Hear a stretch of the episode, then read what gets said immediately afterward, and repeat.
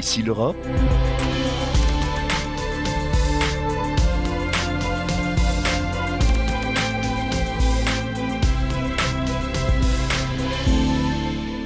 Bonjour, bienvenue et merci de nous rejoindre. Nous sommes ensemble sur France 24 et RFI pour recevoir notre grand invité. Aujourd'hui, nous recevons une figure du Parlement européen, bruxellois de naissance. Il est dans les institutions toujours un peu à la maison finalement, et que ce soit au Parlement où il siège depuis 2009 ou ici au Conseil européen qu'il fréquente assidûment. Notre invité est un écolo hyperactif au sein du groupe Les Verts, Alliance Libre Européenne, dont il est le coprésident euh, depuis bientôt dix ans. Il fait figure quelquefois d'agitateur quand l'Europe n'est pas à ses yeux à la hauteur, adepte des bons mots, des mots forts, aussi dans l'hémicycle quelquefois lorsqu'il s'agit de désarçonner l'adversaire politique dont il ne partage pas forcément les conceptions, on peut le reconnaître.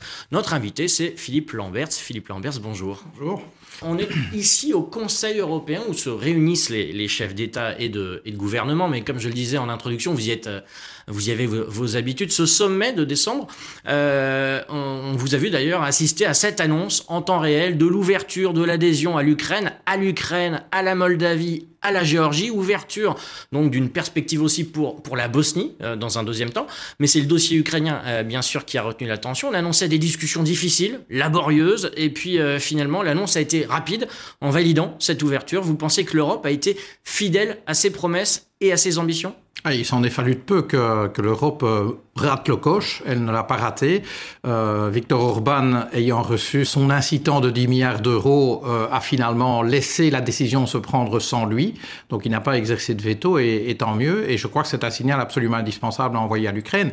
Et à contrario, rater l'obstacle aurait permis à Vladimir Poutine de refaire une conférence de presse aujourd'hui pour se gausser de l'indécision euh, et de la désunion des Européens. C'est pas ce qui s'est passé. Et donc je m'en réjouis la manière dont on y est arrivé, par laquelle on y est arrivé en, libérant 10 milliards de, fonds européens à, Victor Orban, elle est moins élégante qu'on voudrait nous le faire croire. On a longtemps mis en avant l'Ukraine, l'Ukraine qui défend nos valeurs. L'Europe a longtemps offert un front uni, mais certains, avant même en fait l'ouverture des discussions euh, de l'adhésion, déjà mettent en avant eh bien les dangers, les dangers de faire adhérer euh, un pays comme l'Ukraine, plus de 40 millions d'habitants. Vous les avez entendus, c'est un géant agricole, ça va modifier à la fois l'Europe, son fonctionnement et notamment ses financements. On leur répond quoi, Philippe Lamberts? Ben, je trouve ça assez curieux de, raisonner euh, de la manière suivante, s'allier avec quelqu'un de gros c'est pas bon pour nous. En fait, euh, je pense que euh, dans, la géopolitique, la taille compte. Euh, les ressources comptent et si vous regardez l'Union européenne, c'est presque 500 millions d'habitants, mais sur un confetti, je pense que l'adhésion de l'Ukraine apporterait à la fois des ressources, je pense, un peuple qui est très motivé pour euh, la construction européenne, euh, également une profondeur stratégique pour, euh, pour l'Union européenne. Alors bien sûr, ça veut dire une, une frontière directe avec la Russie, euh, en l'occurrence l'agresseur, mais on a déjà euh, une frontière directe avec, avec la Russie, en Finlande, dans les pays baltes, donc c'est pas nouveau. Simplement, cette frontière serait un peu plus longue qu'auparavant. Alors c'est passé un peu sous le radar, mais dans les conclusions du Conseil, je sais que vous les avez regardées, il est dit que chaque parti doit poursuivre ses réformes que le Conseil proposera euh, aux États membres, des réformes euh, d'ici à l'été prochain en vue d'adoption de, ces réformes euh, à l'été 2024. Qui dit réforme dit réforme de financement, car ces intégrations, elles, vont effectivement changer la donne au niveau du budget européen. À quoi il faut s'attendre en matière de réforme? Parce que là, c'est un petit peu le, le non-dit de, de cette annonce du sommet quand même. Alors, il y a d'abord les réformes que les, pays candidats doivent, euh, doivent réaliser, il y en a encore beaucoup. Et c'est clair que même Viktor Orban a raison en disant que, ben, à ce jour, euh, l'Ukraine ne satisfait pas à toutes les conditions pour euh, adhérer à l'Union européenne, tant s'en faut. Donc il y a encore un énorme travail à faire. Et c'est vrai d'ailleurs des autres pays candidats.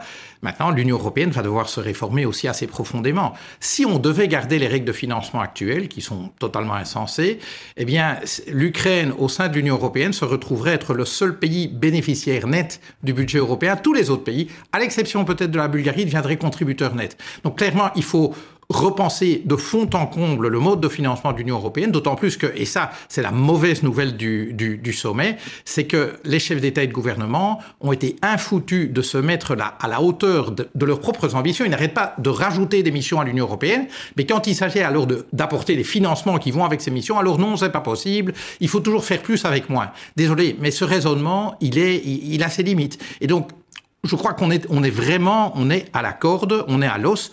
Il faut que l'Union européenne ait les moyens de ses ambitions. Et, donc, soit les États membres cotisent à l'Union européenne, soit ils permettent à l'Union européenne de lever directement l'impôt. Malheureusement, je ne vois pas beaucoup d'hommes et de femmes d'État autour de la table pour taper du poing sur la table et dire à un moment il faut sortir de ce, de ce mode de financement complètement, euh, complètement suranné et arriver finalement à ce que notre union commune se finance directement par l'impôt ou par la dette et euh, adopte son budget et plus à l'unanimité. Je suis désolé, dans quel, dans quel état de l'Union européenne on adopte le budget à l'unanimité? Il s'adopte à la majorité, alors ça peut être des majorités spéciales, mais euh, l'unanimité est un verrou et qui donne évidemment un pouvoir de chantage à n'importe quel membre du Conseil européen, comme par exemple Viktor Orban. Voilà la candidature ukrainienne sur les rails. Pourtant, les discussions, elles se sont annoncées très laborieuses, elles l'ont été. Et si les discussions s'annonçaient difficiles, c'était en creux aussi à cause de ce bras de fer permanent sur la question entre les 26 euh, États membres et puis euh, la Hongrie de Viktor Orban. Je simplifie un petit peu. Pour vous, est-ce qu'on est allé trop loin? Est-ce que euh, la raison, c'est peut-être pas aussi que d'autres étaient plus ou moins d'accord, mais moins ouvertement peut-être que Viktor Orban, et que certains ne voulaient pas prendre leur responsabilité dans un blocage. J'ai une lecture un peu différente. Le fait qu'il s'est trouvé 26 États membres pour euh, dire oui au démarrage des négociations avec l'Ukraine montre que Viktor Orban n'avait sans doute pas d'allié sur ce point-là au Conseil. Par contre, le fait qu'on lui ait lâché euh, 10 milliards d'euros à deux jours du sommet, là pour moi c'est problématique parce que alors j'entends bien les arguments juridiques de la Commission disant que euh, nominalement les conditions qu'on avait posées à la libération de ces 10 milliards avaient été remplies par le gouvernement hongrois et donc forcément si on demande à la Hongrie de respecter les règles, ben, on doit les respecter aussi.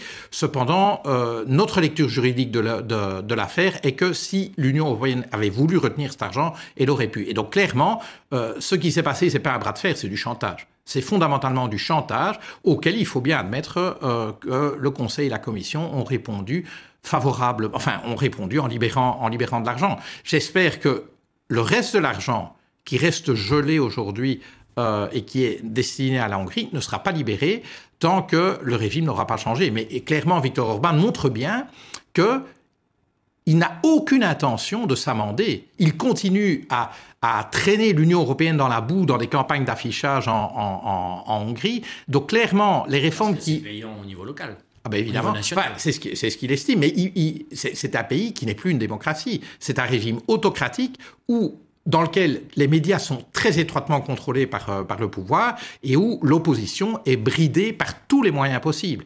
Et donc là, euh, on paye aujourd'hui, en fait, notre pusillanimité pendant des années. On a laissé faire Orban parce qu'il était couvert par Angela Merkel, et elle l'a couvert euh, sans, sans limite jusqu'à la fin. Euh, ce qui veut dire qu'il s'est senti tout à fait libre de, de, lancer sa dérive autocratique. Il appelle illibérale, mais il faut appeler les choses par leur nom. C'est une dérive autocratique. Philippe Lambert, vous avez parlé de chantage avant même le sommet. D'autres, comme votre camarade vert, un habitué de, de nos antennes d'ailleurs, Daniel Freund, euh, s'est emporté évoquant euh, un pot de vin à, Budapest lorsque la Commission a annoncé juste avant le sommet donc cette validation d'une partie du plan de relance hongrois. Chez les écolos, on, on ne mâche pas ces mots ce versement quelques jours avant le, sommet, vous êtes toujours en colère, c'était maladroit? Oui, oui, tout à fait, parce que, je le répète, sur le fond, Victor Orban ne change rien. Je veux dire, il fait des adaptations cosmétiques pour rencontrer les exigences, mais nominales de l'Union européenne, mais sans absolument rechanger la, nature du régime pour le rendre à nouveau plus démocratique. C'est absolument pas son intention. C'est un homme corrompu, c'est un homme qui aime l'argent et qui, en fait, a bâti un système clientéliste autour de lui avec de l'argent européen, parce qu'il est évident que les ressources financières du pays ne lui permettraient pas d'abord de mener le train de vie qu'elle sien et d'alimenter un clientélisme comme il le fait. Et donc il se sert de l'argent européen pour alimenter ses amis et c'est et c'est et c'est et ça court. Et donc c'est à ça qu'il faut mettre un terme. Euh, et je trouve que l'Union européenne s'y est prise très tard. Euh, les dérives étaient observables il y a au moins dix ans et euh, on s'y est pris très tard pour pour activer en fait le seul moyen qui, qui compte vraiment. Et d'ailleurs, Victor Orban nous le montre en creux, c'est l'argent. C'est la seule chose qui l'intéresse. Parce que lui, vous dites, il fait du chantage, il nous tord le bras. C'est quoi la réponse? Ben, la réponse, c'est qu'on devrait lancer une procédure, enfin non, mettre, euh, mettre réellement en œuvre la procédure de l'article 7, c'est-à-dire une procédure qui vise à suspendre le droit de vote de la Hongrie au, sein de l'Union européenne. Si la Hongrie aujourd'hui était candidate avec ce gouvernement, elle ne rentrerait pas dans l'Union. Elle ne satisfait pas aux conditions euh, pour être membre de, l'Union européenne. Et donc ça, ça montre aussi un des problèmes qu'on a, c'est qu'on met la barre très haut pour que des pays accèdent à l'Union européenne, et c'est très bien, mais après ça, on est beaucoup plus laxiste pour s'assurer que cette barre est toujours rencontrée par les, par les États membres. Et bon, la Hongrie est évidemment le pire cas qu'on qu observe au sein de l'Union, mais il y en a d'autres. Hein, et il y a beaucoup d'États qui, sur tel ou tel point de l'État de droit, euh, sont, euh, sont problématiques. Alors en parallèle, le Premier ministre hongrois est apparu un peu plus isolé dernièrement avec notamment un changement en Pologne et le retour des, des pro-européens, retour confirmé pour Donald Tusk. On en parle dans un instant après les précisions de David Gilbert. De retour aux affaires après huit années de gouvernement nationaliste. Le nouveau Premier ministre, qui avait déjà occupé ce poste de 2007 à 2014, s'adresse au Parlement polonais et annonce un virage à 180 degrés. La Pologne va retrouver sa force et, sans exagérer, la position qu'elle mérite. Une position de leader dans l'Union européenne par la coopération et le respect de la grande communauté qu'est l'Europe d'aujourd'hui. La coalition pro-européenne qui a remporté les élections d'octobre devrait radicalement modifier le positionnement de la Pologne sur le continent. L'ancien président du Conseil européen a notamment promis de revenir sur les atteintes à l'état de droit mises en place par le PIS, le parti conservateur au pouvoir depuis 2015.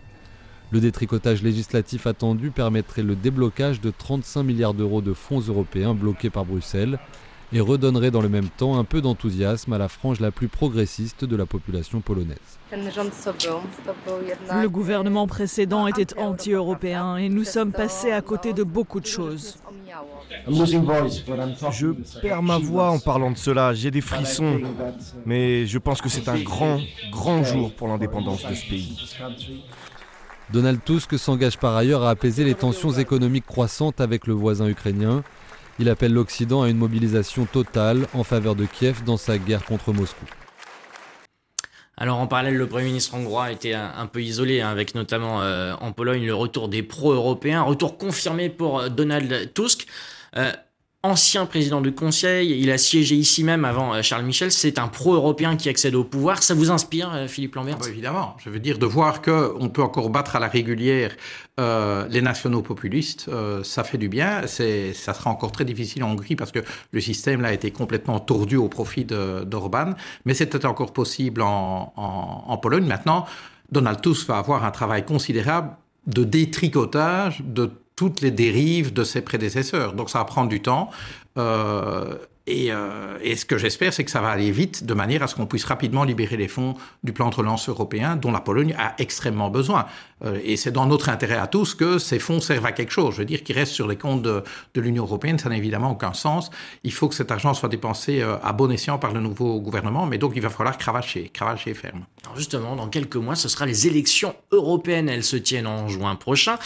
On annonce dans beaucoup de pays européens une montée des partis populistes d'extrême droite ou souverainistes. Ça vous inquiète? Ah, évidemment, ça m'inquiète et je dirais que ce qui m'inquiète le plus, c'est que euh, ces partis euh, nationaux populistes sont euh, renforcés par le ralliement de partis, je vais dire, euh, traditionnels à leur langage. On l'a vu sur la question de la migration. Le, le, le Premier ministre libéral euh, néerlandais a fait tomber son propre gouvernement sur la question migratoire. Devinez qui gagne? L'extrême droite.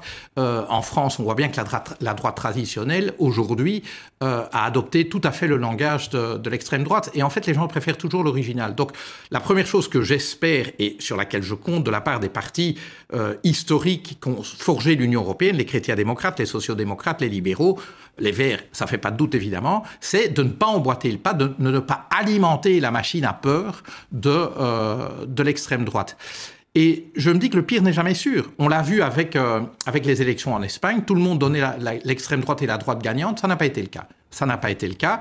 Et donc, c'est aussi à des partis comme le mien de faire le boulot, de faire une campagne convaincante, une campagne énergique, euh, une campagne réaliste aussi, mais en tout cas une campagne qui à la fois donne envie et donne confiance. Ça, c'est le boulot que nous tous devons réaliser, mais je dirais en particulier les Verts, parce que ce qui est en jeu pour la campagne, c'est clairement le stop encore du Green Deal européen.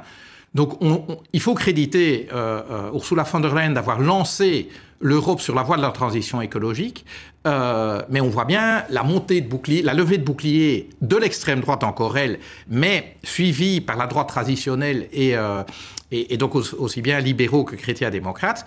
Euh, il y a un vrai risque que la parenthèse en tout cas, l'épisode 2019-2024 ait été une parenthèse et que le, le Green Deal s'arrête. Alors vous-même, Philippe Lamberts, vous êtes co-président du groupe Les Verts, Alliance Libre Européenne. Vous êtes au cœur de, la machine, euh, mais vous n'allez pas vous représenter en 2024. Non, ça, c'est le résultat d'une conviction qui est la mienne depuis très longtemps, que lorsqu'on exerce des responsabilités politiques, ça doit être à durée déterminée.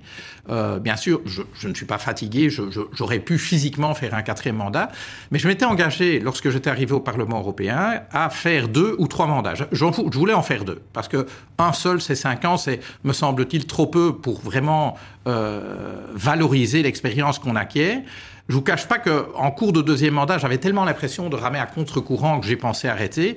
J'ai à ce moment-là reçu énormément d'encouragement à continuer, donc je me suis lancé dans un, dans un troisième mandat et ce fut une heureuse surprise, celle du Green Deal et de l'arrivée d'Ursula von der Leyen à la tête de la Commission.